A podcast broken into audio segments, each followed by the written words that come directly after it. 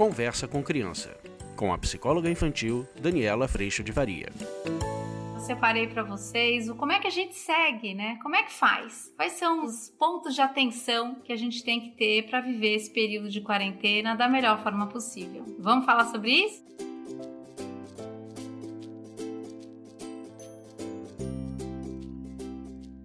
Eu espero que você realmente esteja bem, que teu coração esteja mais tranquilo, que Deus esteja crescendo no teu coração a cada dia com essa oportunidade incrível e com esse convite que a gente está recebendo. Apesar de toda a dor, de toda a dificuldade, de todo o medo, é muito bom saber que apesar de todas essas circunstâncias que mudam, existe um Deus olhando por nós e conosco que não muda jamais. Olha, eu pensei é, em alguns itens para que a gente possa todo dia praticar, cuidar da melhor forma possível, óbvio, para que a gente tenha realmente uma caminhada por esses dias em família, de uma forma respeitosa, com consideração, com amor, com crescimento, com responsabilidade e assim por diante.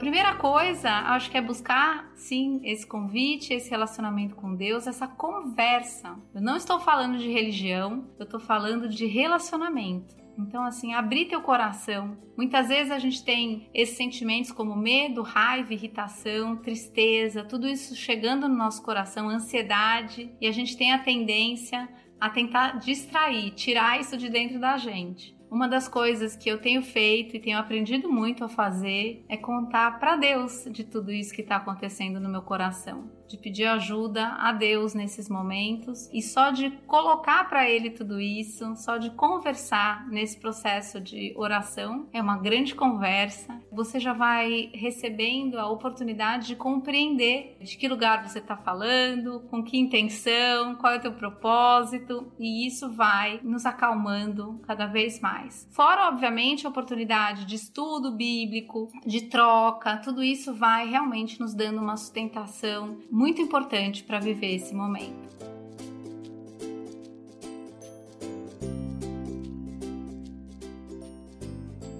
Existem algumas coisas que a gente realmente pode ter atenção. A primeira delas é o só por hoje. A gente só tem o dia de hoje. A nossa tentativa de controle é muito natural que a gente vá jogando para o futuro todas as situações ou todos os nossos temores, e é muito natural que isso gere ansiedade, medo, tristeza, uma sensação muito incômoda, inclusive fisicamente. A hora que a gente cuida de viver o só por hoje, que no fim é o que temos, quando a gente descobre essa vulnerabilidade, a gente entende que hoje é um presente muito, muito valioso e tá vivo aqui hoje e poder falar com você hoje é algo para se agradecer. Então, no só por hoje, eu vou acalmando o meu processo mental, que tem automaticamente a tendência de tentar controlar, de tentar pegar o que a gente não pega, o que a gente não controla. E eu vou trazendo para essa realidade de que hoje eu tô aqui agora, o amanhã ainda não chegou, o ontem já passou, mas hoje aqui agora eu posso cuidar de fazer o meu melhor possível, colocando para fora de mim, plantando o meu melhor, o que eu puder fazer e na certeza, assim, um, de que eu não tô só, de que essa semente vai dar bons frutos. Então, se a gente puder cuidar de plantar nas nossas relações, nos nossos trabalhos, no nosso coração, na nossa vizinhança, se a gente puder cuidar de plantar o melhor possível, só por hoje, a gente está construindo o nosso amanhã, é, sustentados nessa relação maravilhosa de muito amor e esperança com Deus, a gente vai realmente sendo capaz, por incrível que pareça, de viver um dia de cada vez, com paz no coração e muita responsabilidade nas nossas atitudes. A gente pode trazer isso para as crianças, é muito bom que a gente traga isso para as crianças, porque esse caminhar, ele tem uma premissa de imperfeição, nós reconhecemos que somos falhos e temos sim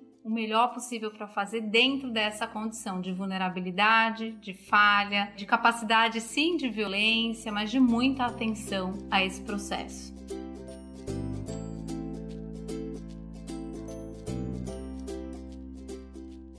O terceiro item é cuidando do que sai da nossa boca. Muitas vezes a gente joga um monte de granada, como já falei em outros vídeos, e a gente justifica isso na ação do outro. Mas a hora que a gente vai realmente botando a lupa no coração, a gente percebe isso acontecendo. Então, cuidando do que sai de dentro da sua boca e das suas ações, e se por um acaso sair violência, que a gente possa viver o arrependimento e perdão nesse momento de grande intensidade, de grande contato, da gente tendo que fazer tudo o que a gente não estava habituado a fazer, passar um tempo que a gente não estava habituado a passar, é natural que faíscas aconteçam nesse contato, tanto com os filhos, entre as crianças, entre os irmãos, entre marido e mulher, pai com filho, mãe com filho, todo mundo.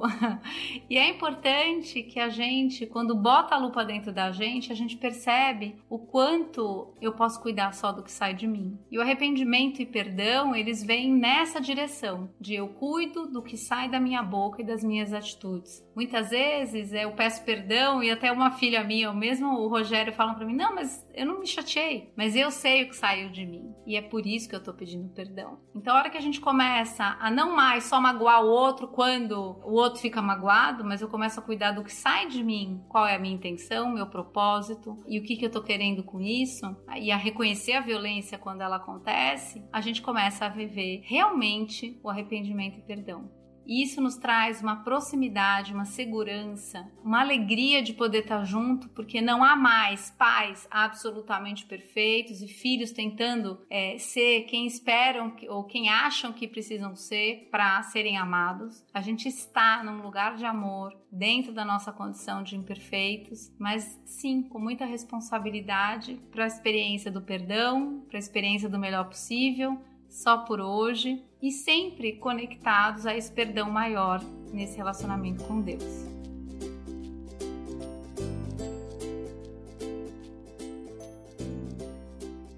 Eu realmente espero que você tenha sentido no seu coração um pouco mais de tranquilidade ou que você possa ter acolhido toda essa ansiedade, medo, tristeza, raiva, irritação e possa ter aberto uma pequena oportunidade de ouvir que informação é essa que está chegando sobre você. A hora que a gente faz esse caminho, ele é doído, ele é bem doído, tenho que dizer isso para vocês dói, mas é muito libertador. Eu realmente espero que esse caminho esteja acontecendo no seu coração e que a paz também aconteça nesse processo para você. Se você quiser um colo, vou repetir mais uma vez, se você quiser um grande colo de pessoas que estão passando por esse processo juntas, eu te convido para vir para o curso online. É muito especial e realmente a sensação é de que a gente vem criando esse espaço de sustentação há algum tempo para viver esse momento tão desafiador. É muito lindo.